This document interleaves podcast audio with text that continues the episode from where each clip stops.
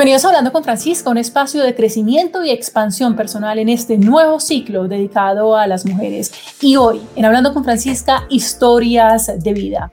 Doris Tarchópulos, arquitecta, especialista en vivienda de la Universidad Autónoma Nacional de México, doctora en urbanismo y premio extraordinario de doctorado de la Universidad Politécnica de Cataluña por su tesis sobre el plan Le Corbusier en Bogotá.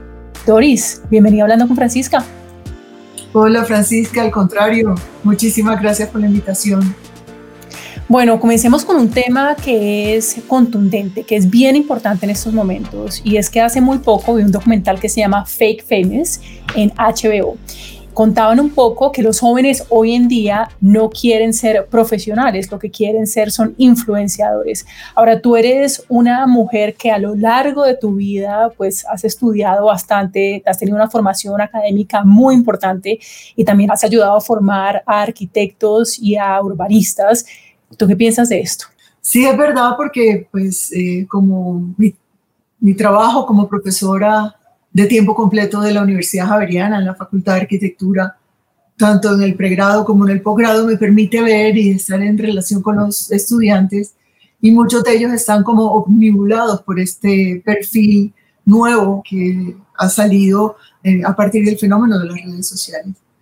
Pero de alguna manera yo les digo, oigan, es para llegar a ser eh, un youtuber eh, de estos importantes o un influencer, hay mucho trabajo detrás, hay mucha, hay mucha preparación, eh, mucha investigación eh, y mucho trabajo que tiene que ver con la comunicación. Eso no se da así naturalmente y espontáneamente de la noche a la mañana, ¿no? Es importante hacerles ver esto porque básicamente, y lo que veo también entre ellos, es que eh, lo que buscan es gustar, el like y que los miren pero no que los miren personalmente, sino tener esos seguidores invisibles a través de la web, lo, cual también hay otros documentales y otros estudios que nos muestran que eso es lo que al no tener la cantidad de likes con otras, eh, comparado con otras personas que sí lo tienen, eso le genera también una frustración, lo cual eh, pues no sirve de nada, no sirve para nada. Cambio la vida, la, la profesión, el desempeñarse en, un grupo social, eh, el desarrollarse incluso globalmente, porque hoy estos sistemas lo permiten, pues da mucho más satisfacciones y oportunidades, ¿no? De, interacción real, de humanidad. ¿Por qué sientes tú que es importante para nosotros como seres humanos seguir esta educación, seguir preparándonos, pero a lo largo de toda nuestra vida? Bueno, en mi caso, estudiar para mí es una motivación, hacerme preguntas y ponerme retos en cuanto a saber más acerca de algo es un motor que me mueve. Así soy por naturaleza. Casi que, como dicen mis amigos, he estudiado en esta vida para trabajar en la otra, pero no, no en verdad no ha sido así. He volcado todos mis conocimientos, tanto en el posgrado eh, en vivienda como en el doctorado en urbanismo en, en mis estudiantes tanto de pregrado como de posgrado, y trato de inculcarles en ellos la curiosidad por hacerse preguntas y tratar de resolverlas, no solo por ellos mismos y buscando en Internet, sino también preguntas importantes que ayudan como al avance de la sociedad, ¿no? al avance de, incluso de la disciplina en la cual eh, están, están cursando, quieren, quieren tener un desempeño profesional e incluso para resolver problemas de la vida cotidiana y de su profesión. Es muy importante saber acotar la pregunta o saber definir el problema y saber eh, atenderlo o saber responder la pregunta. ¿Cuáles son esas preguntas importantes que nos estemos, que nos debemos hacer y que los jóvenes se deben hacer hoy en día? Bueno, para los estudiantes de arquitectura hay un reto importante ahora y es cómo va a responder la arquitectura eh, para, para la ciudad con relación, uno, a la pandemia, no tanto post pandemia, porque han anunciado que vendrían varias y por lo tanto tendríamos que estar preparados para la pandemia. Eh, no creo que sea tan fácil y tan rápido volver a la vida normal como la conocíamos. Por lo tanto, hay que adecuar muchas cosas en cuanto a la arquitectura, los espacios. Los balcones han tenido, por ejemplo, un papel protagónico en las pandemias, las grandes ventanas, pero también la ciudad, la ciudad para, para la pandemia, pero sumado al reto del cambio climático. Por lo tanto, esas son las preocupaciones que básicamente tendrían que orientar eh, las preguntas o el trabajo de los problemas de los arquitectos y los urbanistas que estamos formando hoy en día. Doris, tus estudios de doctorado los hiciste en Barcelona, fuiste profesor asistente del Departamento de Urbanismo de las Maestrías en Vivienda y de Proyectos de la Universidad Politécnica de Cataluña. A mí el urbanismo me parece fascinante. ¿Qué es el urbanismo y hasta qué punto el urbanismo debe garantizar el bienestar y el desarrollo de los seres humanos? Exactamente, tú lo has dicho, Francisca. Básicamente el urbanismo es una disciplina que surge a mediados del siglo XIX para tratar la mortandad que estaban causando seis pandemias de, cólera en el siglo XIX y a principios del XX la, la gripe española y la tuberculosis. Por lo tanto, los científicos se preocupan muchísimo, eh, los médicos, los ingenieros por tanta mortandad y se dan cuenta que, claro, en las ciudades antiguas, al no tener alcantarillado ni agua potable y tener una fuente común de extraer agua, que lo que hacía era volver a recoger el agua de, los ríos donde se echaban los desechos humanos y, todos los desechos industriales, eh, básicamente se dieron cuenta que eh, la salud y el bienestar de la población eh, únicamente se podía mejorar si se mejoraban las, las ciudades, si se insertaba una red de acueductos, que el, el, agua estuviera limpia desde su recepción hasta su desecho, que fuera dos sistemas completamente distintos, por un lado, y por otro lado que la luz, el aire y el verde fuera, estuviera al alcance de todos, o sea, fuera una cuestión democrática. La luz en cuanto a que mata todos los gérmenes y, las cosas, el verde en cuanto a eso propicia el bienestar eh, de la persona en, eh, cuanto a eh, moverse, divertirse y, y tener un espacio para la recreación, y el aire en tanto que la aireación también mueve los virus de los lugares, ¿no? A mediados del siglo XIX, Ildefonso Cerdá se inventa la palabra urbanismo, precisamente en Barcelona, y hace un plan donde se cumplen todas estas cuestiones el ensanche con una manzana cuadrada que permite la instalación, incluso diseña las alcantarillas, las cuestiones del acueducto, eh, las calles rectas también para que empiecen a circular eh, lo que empieza a vislumbrarse como el transporte motorizado. Y lo que hace es eh, tratar de mejorar la ciudad para el bienestar de todos, pero al mismo tiempo para que sea mucho más eficiente, para que se adapte a las nuevas tecnologías que el hombre en ese momento ha descubierto, como es el tren, la inserción del tren, el transporte a vapor, eh, la máquina del automóvil que ya empieza a pensarse a circular por la ciudad, etcétera. Porque si el urbanismo está hecho, creado, pensado para el desarrollo y el bienestar del ser humano, ¿por qué, por ejemplo, en ciudades como Bogotá no nos sentimos de esta manera? ¿Por qué salimos a la calle y nos caemos en todos los huecos? Porque no tenemos tantos espacios como nos gustaría tener para fomentar la creatividad, para fomentar el, desarrollo de nosotros como seres humanos. Bueno, algo se ha hecho y sobre todo que los municipios empezaron a tener inversiones importantes a partir de, que tuvieron eh, la autonomía municipal con la constitución del 91. Eh, bueno, Medellín es el máximo exponente del mejoramiento en cuanto a espacio público y equipamiento, no solamente referente en Colombia, sino el referente internacional. Ellos no paran de mejorar y de, encontrar eh, cuestiones para, el bienestar de, la población, pero Bogotá también ha hecho lo suyo. Ahora, ha habido un rezago también en el mejoramiento de lo público, del espacio público, aunque se siguen construyendo colegios muy importantes en la periferia, porque la educación es muy importante para progresar, para el progreso social. Por lo tanto, todos esos megacolegios donde eh, los, los muchachos no solamente pasan el día con relación a la educación, sino que también reciben una alimentación importante y se evita también la desnutrición, es un avance importante que ha llevado a cabo también la ciudad. Eh, hay un rezago importante en materia de espacio público y en materia de metros cuadrados verdes por habitante, a pesar de que tenemos los cerros, que es un elemento ambiental muy importante para la ciudad, ¿no? Pero yo creo que es una asignatura pendiente y que poco a poco eh, tendríamos que irlo asumiendo, en tanto que eh, son espacios indispensables para el bienestar. las teorías de la ciudad actualmente eh, se están planteando de una manera distinta. Si bien en algún momento la higiene fue prioridad, ¿cierto? Nuestras ciudades, algunas sí tienen rezagos en el acueducto y alcantarillado y niveles de pobreza, pero nuestras grandes capitales todavía tienen problemas en cuanto a hacinamiento, sobre todo en las periferias.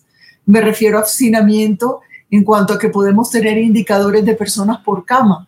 Y es allí en esas periferias pobres y hacinadas, a pesar de que tienen agua potable y de que tengan iluminación y ventilación, hay poco espacio público y al haber hacinamiento, pues la gente, y en el poco espacio público, pues la pandemia ha hecho estragos, ¿no?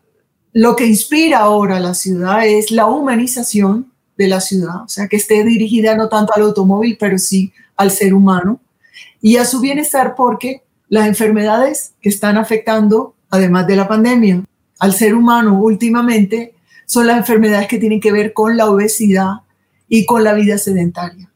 Por lo tanto, la Organización Mundial de la Salud, además de ahora pedir cuestiones que tienen que ver eh, con eh, la propagación de la pandemia en las ciudades, anteriormente había dicho que las ciudades tendrían que prestar servicios de bienestar a la ciudadanía en tanto la gente pudiera caminarla, recorrerla, tener lugares de encuentro y así evitar malestares y enfermedades que estaban causando tanto, tanta muerte a la población por la dependencia del automóvil. ¿En qué países del mundo en este momento, Doris, estamos viendo em, esos espacios que nos inspiran, más allá de momentos de esparcimiento con nuestra familia, esos espacios que realmente motivan a, la relajación, a la meditación, a la contemplación? Bueno, yo tengo que hablar definitivamente de Barcelona. Barcelona es una ciudad ejemplo en términos de el buen urbanismo y lo que se debe hacer. Por ejemplo, Barcelona recuperó sus playas después de tenerlas perdidas e invadidas por tuburios en la época industrial y posteriormente por áreas industriales donde no se podía ir al mar.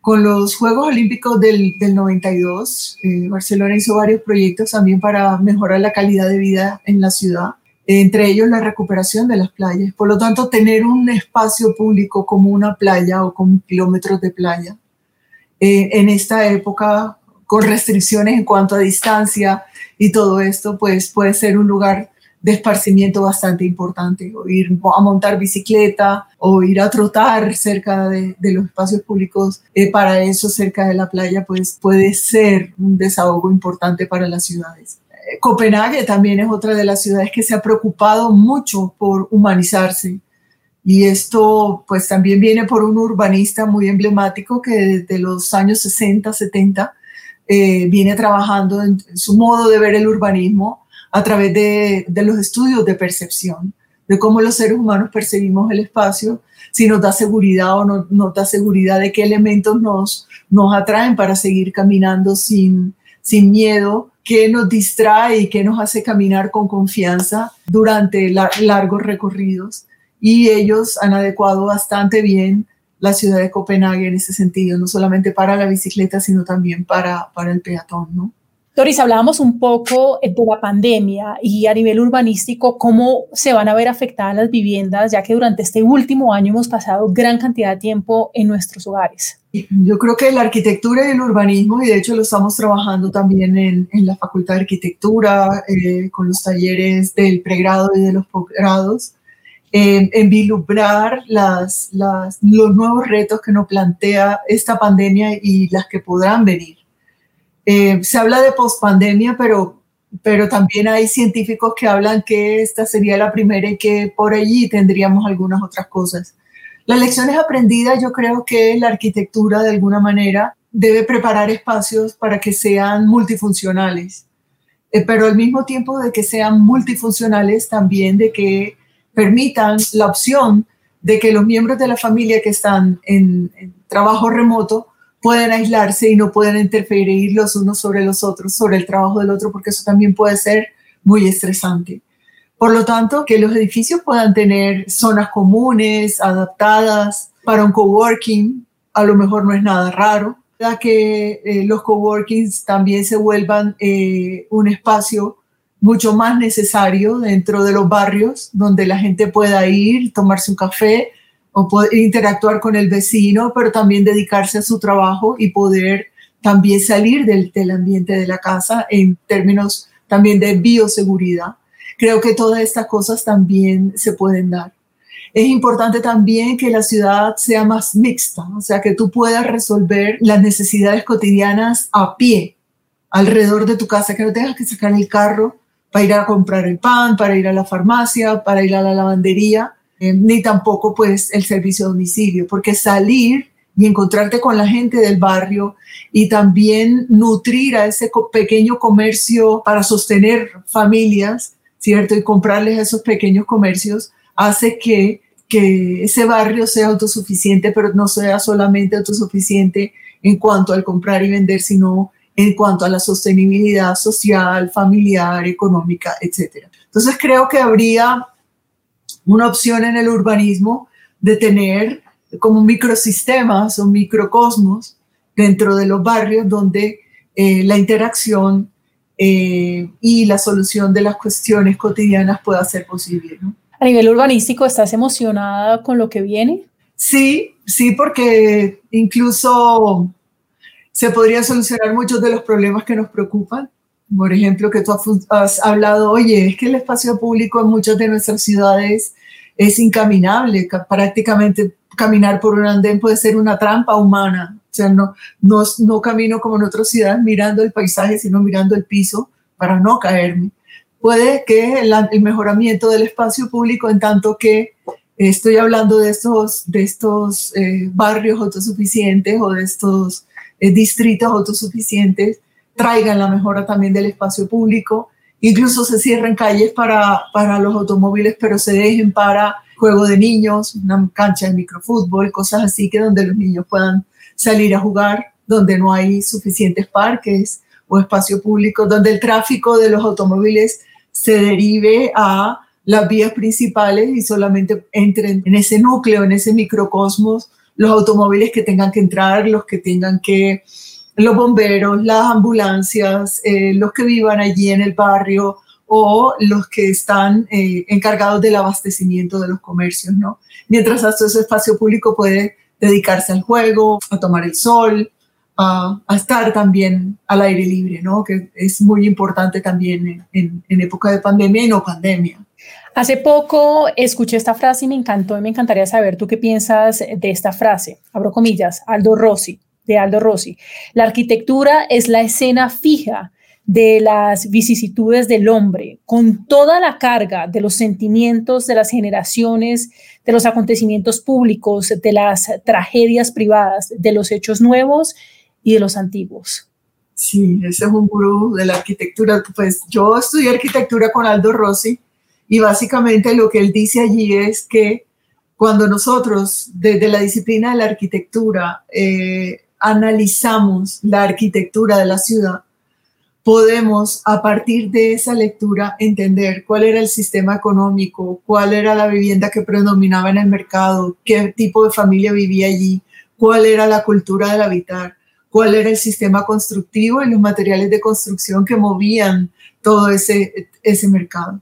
Por lo tanto, es, es, un testimonio a partir del cual tú puedes hacer una lectura de un momento histórico, incluso de, la sociedad y de la sociedad que construyó esa ciudad. Es una frase con la cual me identifico y con, con la cual estudié eh, eh, en mi época de universidad. Aldo Rossi era un referente muy importante. Hablemos de las mujeres. Este ciclo de Hablando con Francisca está dedicado a las mujeres. ¿Cuáles serían esos tres consejos fundamentales para ti para tener éxito no solo profesional, sino también personal? Bueno, el primer consejo es tener confianza en uno mismo, porque al ser, por lo menos de mi generación, al ser mujer y, dedicarme a la educación y dedicarme no solamente a educar, sino a prepararme yo misma y a, y a lograr el mayor grado intelectual eh, posible, pues siempre hay, hay obstáculos, pero sobre todo hay oportunidades. En mi caso, eh, tuve la oportunidad de, de, estudiar en la UNAM porque estaba acompañando en esa época a, mi marido, que ya es mi ex marido, en su posgrado eh, también en, la UNAM y yo aproveché para estudiar. O sea, todo tenía tanto tiempo libre y tanta ganas de comerme el mundo que dije en la UNAM quiero estudiar y así lo hice. Y posteriormente, pues la Universidad Javeriana me dio la oportunidad de apoyarme para irme a hacer un doctorado en, en Barcelona, con el apoyo también de Colfuturo, que es una entidad que apoya a la gente para, para prepararse, ¿no? Porque también tiene claro que la educación es un motor del progreso social. Entonces, por un lado, eh, el primer consejo es confianza, no hacer caso a los obstáculos y aprovechar las oportunidades. Confianza, preparación y aprovechar las oportunidades. Ese sería en el ámbito profesional. Ahora, en el ámbito personal, ¿cuáles serían esos consejos que te han dado y que para ti son fundamentales y que de alguna manera se han convertido en el pilar de tu vida? ser cabezadura, ser terca, perseverar, perseverar, perseguir una ilusión, eh, buscarla y a pesar de que hay veces que hay obstáculos, a pesar de las frustraciones, seguir insistiendo que, que seguramente la oportunidad se da en el momento en el que se tiene que dar. ¿Cuál ha sido para ti eh, esas lecciones de vida absolutamente importantes y de alguna manera transformadoras durante esta pandemia? Principalmente para mí, que vivo sola, aprender a convivir conmigo misma. Eso no es fácil. Eh, sobre todo cuando eres una persona tan reflexiva, eh, tan racional, eh, y eh, estás eh, con una amenaza muy grande ante lo desconocido. Entonces, no dejarte llevar por la desinformación, buscar la información que, científica de revistas científicas, no dejarte llevar por, por el miedo, calmar los miedos, distraerte, leer mucho, evitar las noticias, eh, las noticias a veces sirven para ver cómo, cómo están evolucionando las cosas, pero también contaminan y son tóxicas en tanto que, que, que te muestran cosas negativas todo el tiempo. Y un estado de vulnerabilidad y de estrés de cómo puedes llevar a cabo tu objetivo, por ejemplo, de no dejar solos a mis estudiantes, de que, de que pueda darles lo, lo mejor de mí para que por favor logremos terminar un semestre y los contenidos académicos como deben ser y que ellos tampoco se desanimen porque son jóvenes y están pegados a la pantalla todo el día, pues eso también ha sido una de, las grandes enseñanzas. En resumen, pues a convivir conmigo misma y el gran reto de, de sobrevivir, de resistir, no solamente para mí, sino también para mis estudiantes, ¿no? ¿Cuáles son tus no negociables? ¿Cuáles son esas cosas que tú dices, em, eso es en lo que yo creo, esto es lo que me ha parado durante tantos años y esto es lo que realmente me conecta? Bueno, Francisca, yo creo que como buena costeña, es ser directa. Eh, eso me ha traído muchos problemas, pero porque, porque pienso, eh, eh, digo lo que pienso, aunque, aunque pues con filtros, con respeto, con mucho honestidad y ojalá con cariño, pero, pero básicamente eso no es negociable para mí. O sea, ser honesta, decir lo que pienso, decir lo que, lo que siento, eh, compartir mi opinión em, y, que, y que eso sea tenido en cuenta, ¿no? Eso es muy importante. Tú hablabas ahora un poco de los jóvenes, me gustaría cerrar con los jóvenes. Tú actualmente eres profesora titular de la Facultad de Arquitectura y Diseño de la Pontificia Universidad Javeriana. Un consejo para estos jóvenes que en este momento quizás no saben qué estudiar, que no saben qué dirección tomar y hay mucha confusión. Eh, el mundo está un poco caótico con todo lo de la pandemia, eh, hay mucha desinformación también, como decías tú. ¿Cuál sería ese consejo primordial que tú les puedas dar?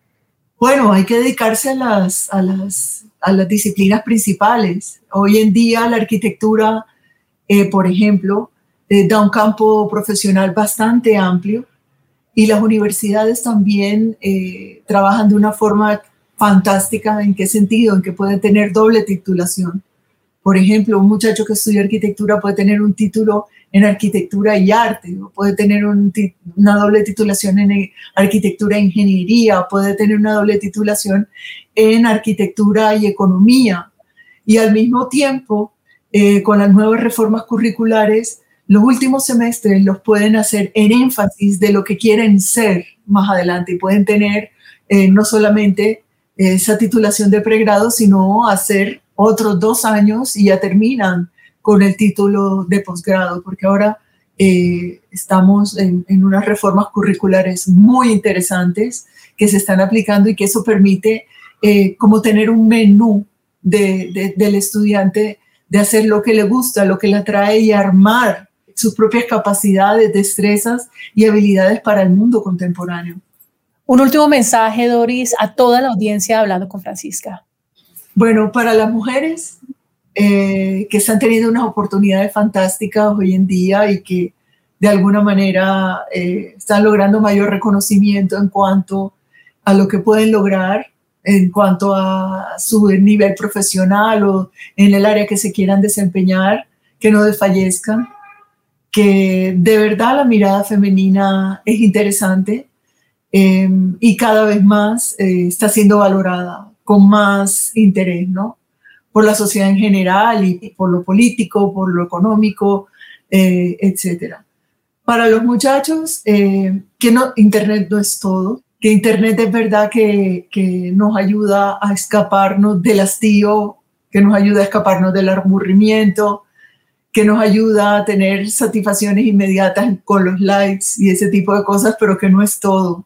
Estudiar, prepararse, socializar en un campus universitario es lo máximo y eso nunca, nunca dejará de existir. Por lo tanto, traten de hacerlo, esfuércense, se puede, se puede incluso trabajar de día y estudiar de noche. Conozco muchas experiencias en ese sentido para salir adelante y de verdad lograr los sueños. Y eh, para los que estamos confinados, simplemente eh, resistir, o sea, sacar esa, esa parte de nosotros que quizá no nos, no nos ha tocado vivir porque no hemos vivido la, la guerra en, la ciudad o la guerra que nos, que nos hace confinar y que la guerra que, como la Segunda Guerra o la entreguerra o la Primera Guerra Mundial, que nos quita alimentos, eh, que nos quita derechos y que nos anula. Seguimos siendo ciudadanos, seguimos teniendo alimentos, seguimos eh, siendo capaces de tener estas tecnologías y que así como los sobrevivientes de la guerra resistieron y salieron adelante después de tantas penurias graves, seguramente que nosotros salimos victoriosos de esta cuestión que nos tiene ahora en jaque. Resiste, persiste e insiste con conocimiento y sabiduría. Gracias Doris a ti por conectarte hoy, por aceptar esta invitación aquí en Hablando con Francisca y a todos ustedes gracias por conectarse en el día de hoy. Recuerden que podemos seguir la conversación a través de mi página web www.franciscarveláez, también mis redes sociales arroba franciscarveláez. Gracias por conectarse en el día de hoy. Nos vemos en una próxima oportunidad aquí en Hablando con Francisca.